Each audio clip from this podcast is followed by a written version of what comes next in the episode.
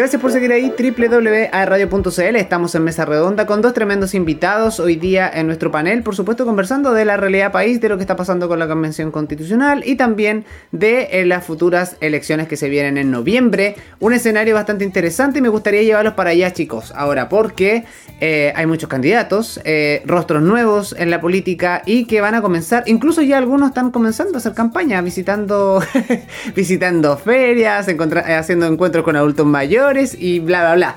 En el caso de los constituyentes, em, en el periodo pasado, antes de, la, de su elección, les tocó pandemia y tuvieron que hacer toda una campaña de forma virtual. Juanjo, ¿cómo fue esa experiencia de alguna forma y cómo fue para ti en lo personal? Ahora me voy a meter más en la interna contigo.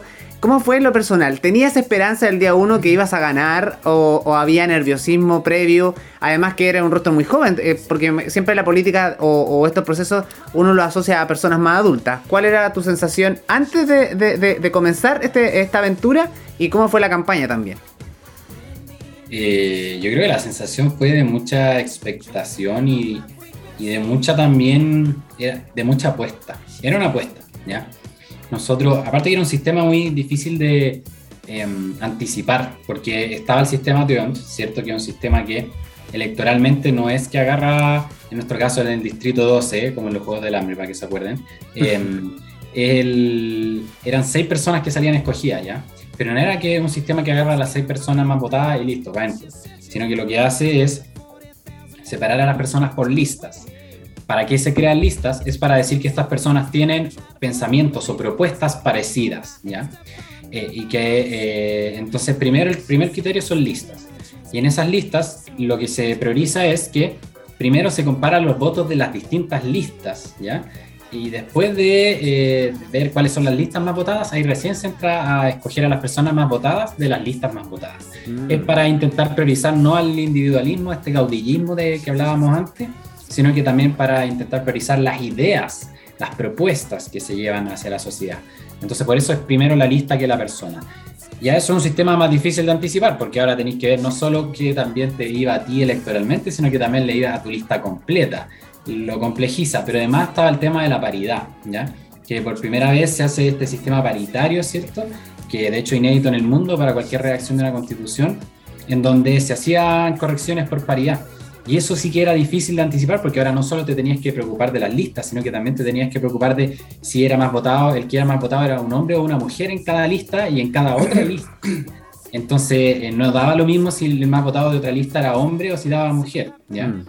Entonces era muy difícil de anticiparse al sistema, eh, era un poco a la suerte de la olla. Eh, y entonces eso sí, yo creo que a la larga igual era bueno porque cada uno hacía la mejor campaña que podía hacer y la calculadora electoral no servía de mucho porque era todo muy incierto. Eh, pero efectivamente, por el otro lado, el tema de la pandemia fue, fue una complejidad muy grande porque yo creo que exacerbó las diferencias entre las personas rostros, las personas conocidas de antes y los que no éramos conocidos de antes públicamente de salir en la tele. Y se creó una diferencia muy grande porque como ahora todo era por redes sociales o por medios, eh, básicamente las personas que llegaban más eran las personas conocidas. Y los que no éramos tan conocidos teníamos una brecha gigante de, intentar hacernos conocidos. Entonces yo creo que se creó una brecha mucho más grande de lo que habría sido si la campaña hubiera podido darse en condiciones más, normales, más físicas. Eh, entonces creo que eso nos jugó contra. Además de que el hecho de, haber sido independientes siempre te dejan desventajas de los partidos mm. políticos que tienen presupuesto para esto.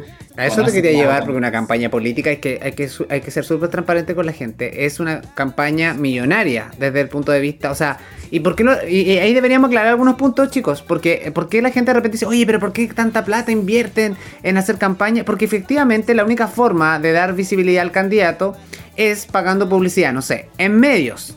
Eh, imprimir los flyers, eh, mandar a hacer las palomas. O sea, eso, créanme, y la gente que no está escuchando, no está viendo, es carísimo. Y principalmente la publicidad en medios. O sea, hoy día, no sé, en las radios emisoras nacionales de, más grandes, que ustedes muy bien deben saber y escuchar, eh, es carísimo los 30 segundos. La frase de radial es carísima. Y eso lo multiplica por o sea, ni siquiera las, más, las radios más grandes. O sea, yo creo que para un independiente, ¿cierto, Juan José? Es impagable. Impagable, o sea, lo estamos diciendo.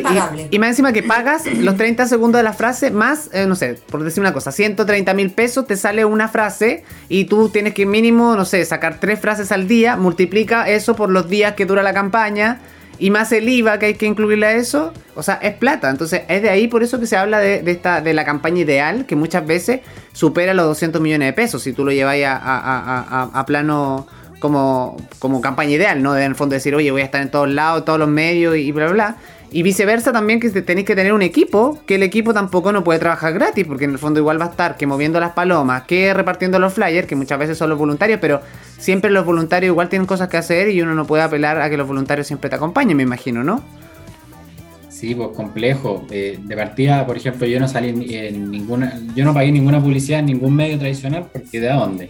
Eh, yo no hice palomas, ¿ya? Porque por un tema de generación de residuos, ¿ya? Es un mm. tema de, yo soy activista ambiental, me dedico a, la sustentabilidad, entonces la, generación de residuos era complicado, entonces no hice palomas. Eh, también hice flyers, pero flyers biodegradables, que costaban como 10 veces más que un flyer de revista. Absolutamente. Entonces también la consecuencia con tus valores te exigía más plata, ¿cachai? Y luego yo también eh, hice eh, intenté contratar jóvenes, igual que yo, eh, para intentar apañar también a los jóvenes que podían repartir estos flyers y darle una oportunidad de trabajo en plena pandemia, ¿cachai? Que era una oportunidad muy ínfima, mm. tampoco es que pagáramos tanto, pero apoyáis un poquito también eh, desde ahí, pues, ¿cachai? Pero eso también te cuesta plata, entonces al final em, es una pues y aparte que no tienes ninguna certeza, ninguna certeza de si esto va a rendir o no va a rendir, ¿cachai? O sea, yo tuve la suerte de que se alinearon muchas cosas y, oye, feliz estoy acá en la convención y entonces ahora puedo pagar la deuda que adquirí, ¿cachai? Eh, ah, y, yo gasté muy poca plata en general. Eh, yo, ni por si acaso esos 200 millones que dijiste, ni por ningún lado. Eh, o sea, impensado llegar a ese número. O sea, imagínate, estoy acá en la región del Biobío y yo he escuchado ya que algunas campañas, por lo menos la campaña ideales de varios candidatos, eh, se aproxima a superar los 100 millones de pesos en lo que se viene. Partimos desde la base que eso no, no, es una posibilidad. O sea, yo que yo sepa, independiente que no sean rostros, eh, nunca apuntan a más de 5 millones eh, por ningún lado, ¿ya? Y tienen que apretarse el cinturón como sea lugar. Por lo menos será mi experiencia. Eh, entonces, al final, lo, que yo sí quería decir es que a pesar de todas estas, dificultades, em, eh, yo creo que, por ejemplo, yo desde el día uno dije una cosa, y esto me gusta decirlo porque me gustaría, creo que son valores eh, muy bonitos y me gustaría verlos más en las elecciones. ¿ya? Y lo, lo, que primero que hice fue cuando escogí ser candidato, yo dije, yo no voy a ser candidato por mí. Sí o sí, solo voy a ser candidato si es que se arma un colectivo al que le haga sentido esto. ¿ya? Eh, si esta cuestión se trata de mí y de gente haciéndome, en el fondo, las pega a mí, no voy. Y, se formó un colectivo y hasta el día de hoy han pasado, yo creo que unos 50 jóvenes por el equipo, que algunos van y vienen en base a sus diferentes responsabilidades, cuando pueden apañan, cuando pueden no. En general el equipo fijo son como unas 20 personas.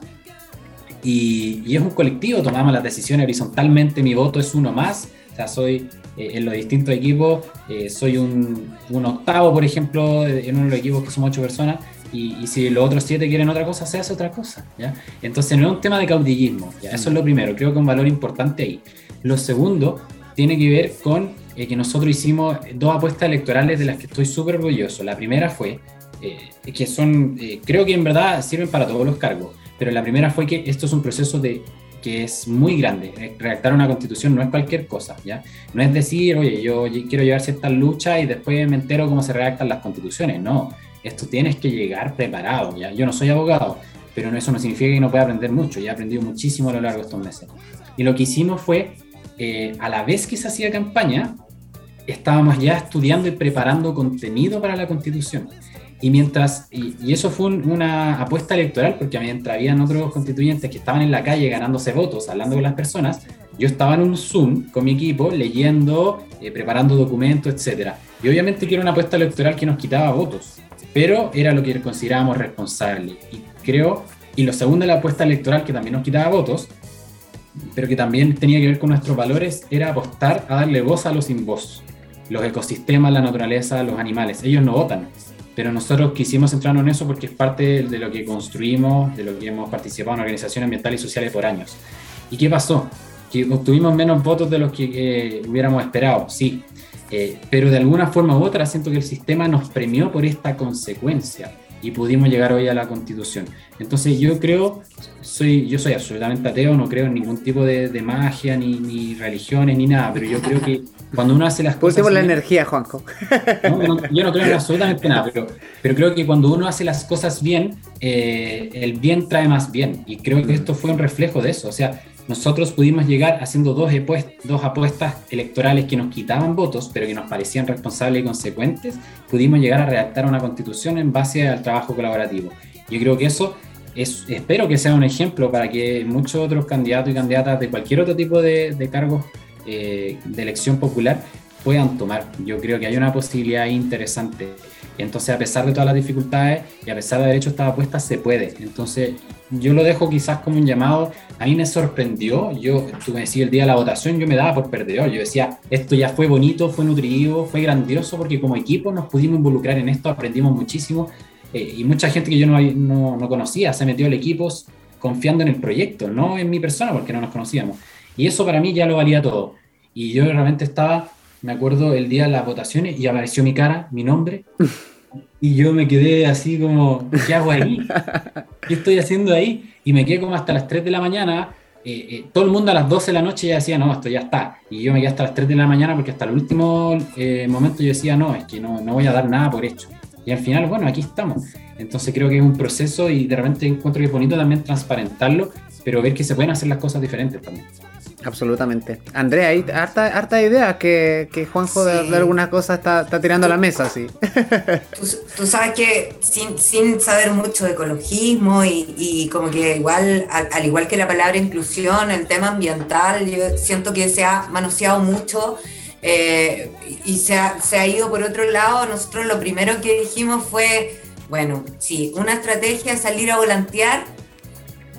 Eh, porque en el fondo no queremos palomas, queremos ser igual una campaña apuntando a lo verde, o sea, tratando de ser, respetando igual. Y sobre todo con lo que está pasando, Andrea. O sea.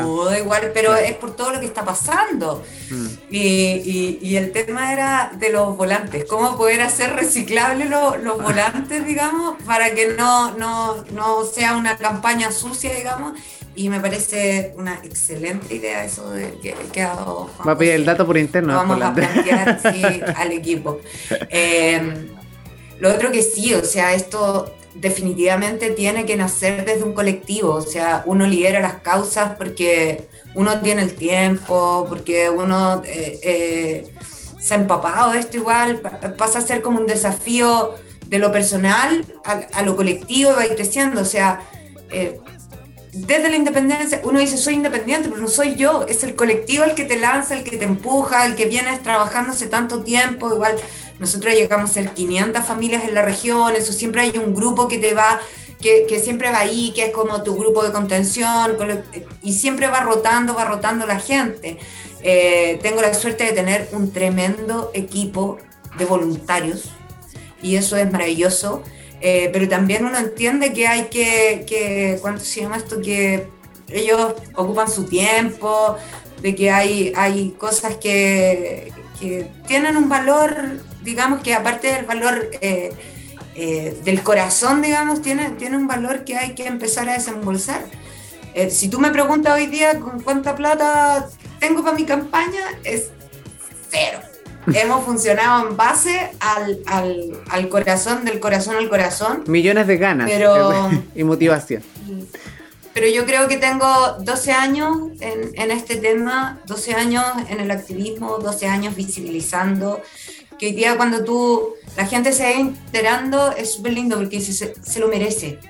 O sea, yo creo que no siempre, y, y creo que era lo mismo sentimiento que tenía Juan José, no siempre ganar eh, y siempre lo he dicho, llegar primero es ganar. Eh, creo que va a ser una experiencia muy linda y tenemos la tremenda oportunidad y que yo siempre lo he aprovechado en cada espacio que sea, visibilizar nuestras causas, visibilizar nuestras luchas y, y hoy día nuestra visibilización y nuestro objetivo es crear una corresponsabilidad. O sea, que no solamente esta campaña sea vista para o, por personas con discapacidad, sino que crear la corresponsabilidad de que hoy día todos los espacios tienen que ser amigables, que todas las ciudades tienen que ser accesibles, que todos los espacios tienen que ser abiertos. O sea, eh, creo que, esa hoy en día es una de mis principales eh, motivaciones, eh, que esto eh, deje de ser un mundo paralelo y como digo yo, siempre lo vengo diciendo hace mucho rato, que tome mi mano y que vayamos a dar la vuelta al mundo. Sí, yo creo que desde, desde los espacios pequeños, desde estas pequeñas orgánicas que se arman, podemos ir cambiando la mirada, ser un poco más empáticos, ser un poco más respetuosos, eh, ser un poco más amorosos, ser más amigables y hoy día partir con la corresponsabilidad. Esta campaña va a tener más corazón que plata. Eh, y te aseguro de que vamos a tener una brigada pero maravillosa volanteando nuestros eh, nuestros flyers que, nacen desde, desde esto, desde visibilizar y desde no bajar los brazos nunca, nunca. Eh, esto tiene hacer política y ser, mujer. Yo llegué acá no porque quise, yo llegué acá porque venía liderando mis causas, llegué acá porque los cambios profundos se realizan desde eh, políticas públicas. Eh, he tenido que aprender, sigo aprendiendo, me sigo educando. Eh, yo soy mamá, soy peluquera y, y, he liderado esto teniendo también esto de entrar a la política y ser mujer, te digo, tiene sus costos, tiene costos gravísimos, las horas de las reuniones casi es súper, súper eh, eh, machista a la, hora que queremos entrar, o sea, como que todo se organiza y se confabula para que la mujer quede fuera. Y eso genera igual un poco de culpa. Somos, las mujeres en política yo creo que somos un poco culposas, o, las mujeres activistas, eh, de tener que dejar ciertas responsabilidades para asumir otras. A mí me preguntaban, me decían, eh, supongo que la Sofi no va a estar involucrada en tu campaña. Y, siento que cuando me lo dijeron, dije, o sea, la Sofi es parte mío, o sea, nosotros andamos, y te consta, Nilsson, le consta a la gente que nos está escuchando, que nos conoce, nosotras vamos para todos lados juntos, o sea, somos la extensión de cada una. Y eh, para mí es muy difícil salir a la calle, por poner un ejemplo, a, recorrer el territorio, a ir a conversar con organizaciones sociales y no llevarla a ella. Porque en el fondo ella anda siempre conmigo, o sea, somos, somos una. Entonces, eh, son, son cosas que, que, uno va a tener que igual que cuidar, porque sabemos de que estos espacios de repente no son muy limpios y, y yo creo que, que, aquí vamos, vamos a seguir haciendo lo que estamos haciendo hasta ahora, ¿no? O sea, seguir actuando desde el corazón, con la convicción, con la fuerza y con el creer que se puede cambiar un poquitito el mundo. Claro, y además conectar desde, desde, desde la realidad, ¿no? Desde las necesidades, más que el populismo, que muchos candidatos muchas veces se aprovechan de, del populismo y es eso lo que finalmente aparece en los medios y hacen toda su, su propaganda en base a eso y muchas veces la gente, una vez más desde la ignorancia, desde la desinformación, eh, vuelve a caer en eso. Y nuestra invitación como programa, como esta instancia para conversar es precisamente para eso, para, para instaurar un poco el tema, de entregar un poco de educación cívica. Hoy día el Juan José ha mandado una clase pero magistral explicando netamente todo. Excelente, o sea, yo creo, de verdad que te aplaudo Juanjo porque es primer invitado que de alguna forma nos entrega un, le da visibilidad a lo que está pasando en la interna eh, con, con los convencionales y cuál es la pega que están haciendo. Andrea. Y con un lenguaje, y con un lenguaje muy accesible, que eso se agradece. Se agradece porque eh, hay que bajar la información y hay que, hay que bajar, eh, no sé si la palabra es bajar el lenguaje, pero hacerlo más, más entendible, más entendible y accesible para todos, Andrea. O sea, hay que entender, incluso nosotros a lo mejor todavía nos pasa que incluso nuestros papás de repente hay tanta con esta de la tecnología y palabras nuevas que uno tiene que estarle explicando, incluso con las redes sociales, imagínate. O también otro punto, la falta de conectividad con la pandemia, muchas personas por el teletrabajo perdieron su trabajo precisamente porque en su casa o en su sector no llegaba el internet, o sea, o no tenían plata para poder conectar, eh, comprar un router y instalarlo en su casa, o muchas personas que viven en zonas rurales, que muchas veces están olvidadas y que tampoco tienen acceso. ¿Cuántos niños en esta pandemia eh, no pudieron acceder a clases? Más que, que, no sé, está bien, viven en el campo, de alguna forma en zonas rurales que pueden tener otras, eh, por salud mental, otras distracciones, pero no tienen acceso a la, educación y eso es fundamental también que hoy día es un tema que también está un poco olvidado, la falta de conectividad en, en, las zonas rurales. Mucha gente vive en zonas rurales, o sea, olvidémonos que solamente la gente que vivimos en el cemento somos parte del país. También hay, hay cierta, una cierta población importante, millones de chilenos que viven en el campo. Incluso la gente que vive en el pueblo tiene su casa de segunda vivienda en los campos hoy en día que se ha masificado también la compra de terreno, que están carísimos por, por lo demás, las parcelas y todo eso, pero bueno, en fin. Oye Juanjo, desde este punto, te voy a, te hacer una pregunta incómoda ahora, pero quizás em, a ver si nos puedo, porque te veo muy entusiasmado con todo lo que está pasando. Em, después de todo lo que pase con el proceso de, la convención, ¿te ves todavía en el perfil para seguir en la política de alguna forma y seguir contribuyendo desde esa vereda humana y humilde que de alguna forma has demostrado aquí en nuestro programa hoy día? Yo creo que una de las cosas buenas eh, que, que, siento en este proceso es la libertad de no, tengo, no tener ningún interés futuro de participar del mundo político. Eh, y por lo tanto eso me da la libertad de votar lo que estoy convencido que es mejor para el país y no para caerle bien a ningún futuro electorado ni tampoco a ningún sector político que me pueda apoyar en el futuro porque no tengo ese interés. Yo veo la convención como una tarea política. Yo estoy acá al servicio de una tarea política que dura un año, eh, en donde espero que se logre un país eh, ambiental y un país social, y, y a eso vine. Entonces, yo, gracias a esa libertad de no tener ningún compromiso futuro, eh, siento que tengo más margen de acción. Así que la respuesta es no, no, no me veo haciendo carrera política, no me gusta. La política no es, creo que si alguien ve la política como un fin, es que no entendió nada. La política es un medio para lograr cambio de la sociedad. No es un fin, no es una carrera, no puede ser. Yo siento que es un error considerarlo eh, tu carrera de vida. O sea, tiene que ser un medio porque quieres hacer ciertos cambios. ¿ya? Y, si, y si no se te ocurren los cambios, entonces chao, busca tu lugar en otro lado y déjale el espacio a quienes sí tienen la ganas de hacer ciertos cambios. Pero creo que eh, parte del problema de la política de Chile es que mucha gente lo ve como un fin, como ah, un sector que paga bien, un sector con alta visibilidad. Voy. lo relacionan con el poder, pues Juanjo, ese es el problema. Sí, y eh, es un poco lo que decía yo, o sea, en el fondo ya lleváis tanto tiempo que te das cuenta que te tienes que tomar los espacios para poder eh, lograr esta transformación. Porque si no sigues lo mismo, te siguen poniendo la mano en el hombro y tú sigues sentado esperando que se produzcan los cambios. Entonces llegó un momento en que dijimos, ya, démosle, con miedo, por supuesto que con mucho miedo. Uno se ve eh, enfrentado a una elección popular, o sea, donde te digan, eh, ya, o sea, ¿qué, es lo que se viene después? Claro, pero también eh, con la convicción de que esto, esto en el fondo, lo peor que te puede pasar es que no salgas electo. Sin embargo, seguiste trabajando lo tuyo, seguiste visibilizando, seguiste levantando, levantando tus banderas y en el fondo te seguiste enriqueciendo, porque una vez más sigues ampliando eh, tus causas, eh, digamos, poder, poder educar a la gente, que en el fondo es eso lo que uno busca, poder educar para poder crecer y poder abrir estos espacios y generar esta corresponsabilidad.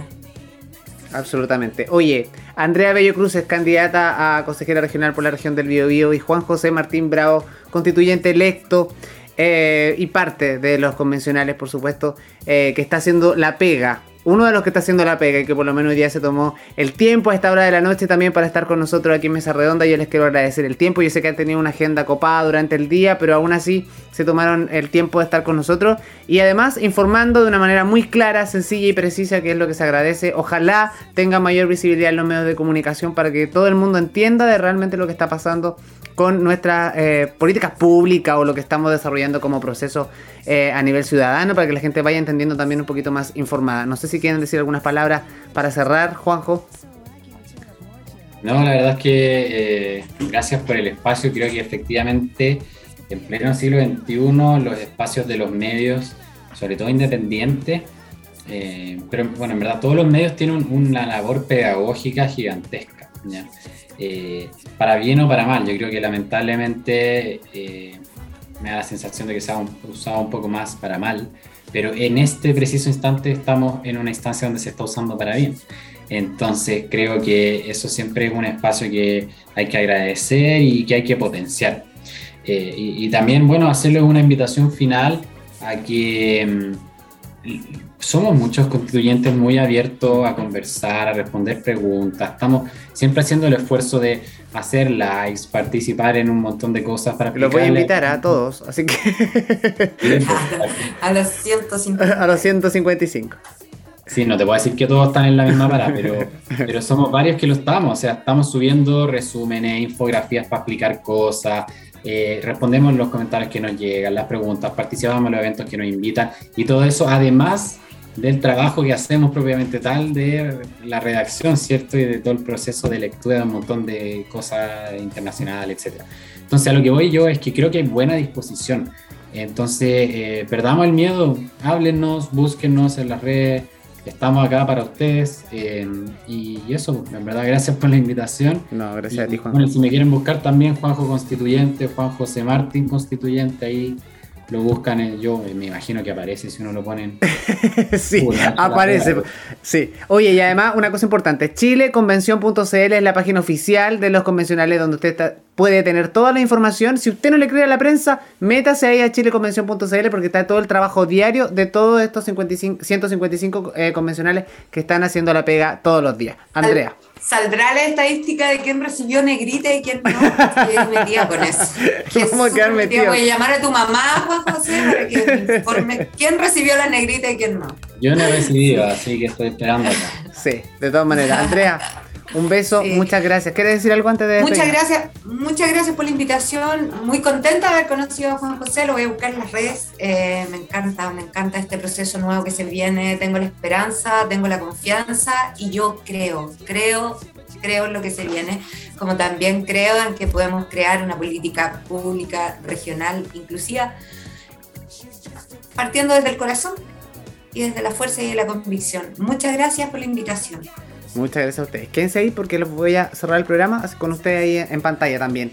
Muchísimas gracias a todos ustedes que nos acompañaron en esta edición de Mesa Redonda. Ustedes saben, toda la semana estamos con interesantes invitados y, por supuesto, con mis amigos. Los tengo acá, me había equivocado. Acá está, pedido ya, por supuesto, nuestro oficiador oficial que siempre está con nosotros semana a semana. Pueden descargar la aplicación a través de su móvil y, por supuesto, acceder a supermercados, botillerías, farmacias y eh, negocios eh, eh, de, locales cercanos a su lugar de residencia. Siempre están con promociones, así que métase ahí a la aplicación de pedido ya y busque las mejores opciones para que coman algo rico en compañía o solitos a la hora del almuerzo, la colación o incluso en la cena porque eh, hay locales que cierran bastante tarde. Así que gracias pedido ya por ser el placer de pedir y estar aquí en Mesa Redonda una semana más.